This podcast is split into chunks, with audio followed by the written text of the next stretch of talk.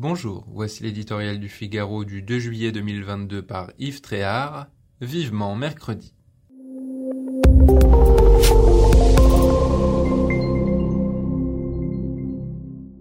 Lui que l'on connaissait volontiers d'Isère se fait de plus en plus bref dans ses messages.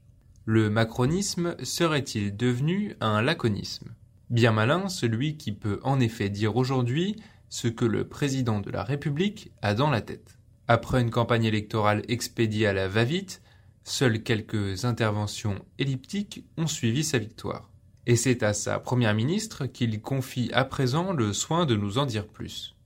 Ce sera en principe mercredi si rien ne bouge d'ici là. Il y a cinq ans, Édouard Philippe n'avait pas eu cette chance puisqu'Emmanuel Macron lui avait coupé l'herbe sous le pied en s'exprimant devant le Congrès, convoqué à Versailles la veille de son discours de politique générale. Les temps changent. Le chef de l'État serait-il moins sûr de lui? Que va nous dévoiler Elisabeth Borne? Mystère et boule de gomme.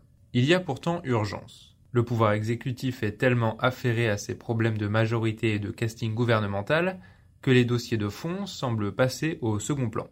Il est vrai que manque l'essentiel, la feuille de route et des ministres en capacité d'agir en conséquence. Le feu couve à l'hôpital et la pandémie revient en force, sauf que Brigitte Bourguignon, battue aux législatives, n'est pas encore remplacée. L'éducation nationale se lézarde et aurait besoin d'un régime de choc. Mais son ministre ne trouve rien de mieux que de faire de l'entrée de l'écologie dans les programmes une priorité. Quant à Bruno Le Maire, on se demande combien de temps il va pouvoir faire du quoi qu'il en coûte sans l'avouer tout en tirant la sonnette d'alarme sur l'état déplorable des finances publiques.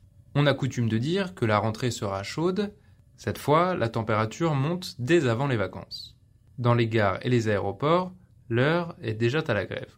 Emmanuel Macron, qui se veut le maître des horloges, est rattrapé par le temps. Formation d'un nouveau gouvernement, discours de politique générale, peut-être vote de confiance. La semaine à venir s'annonce certes décisive, mais le couple exécutif a sans doute plus à craindre des colères du pays que des humeurs de l'Assemblée.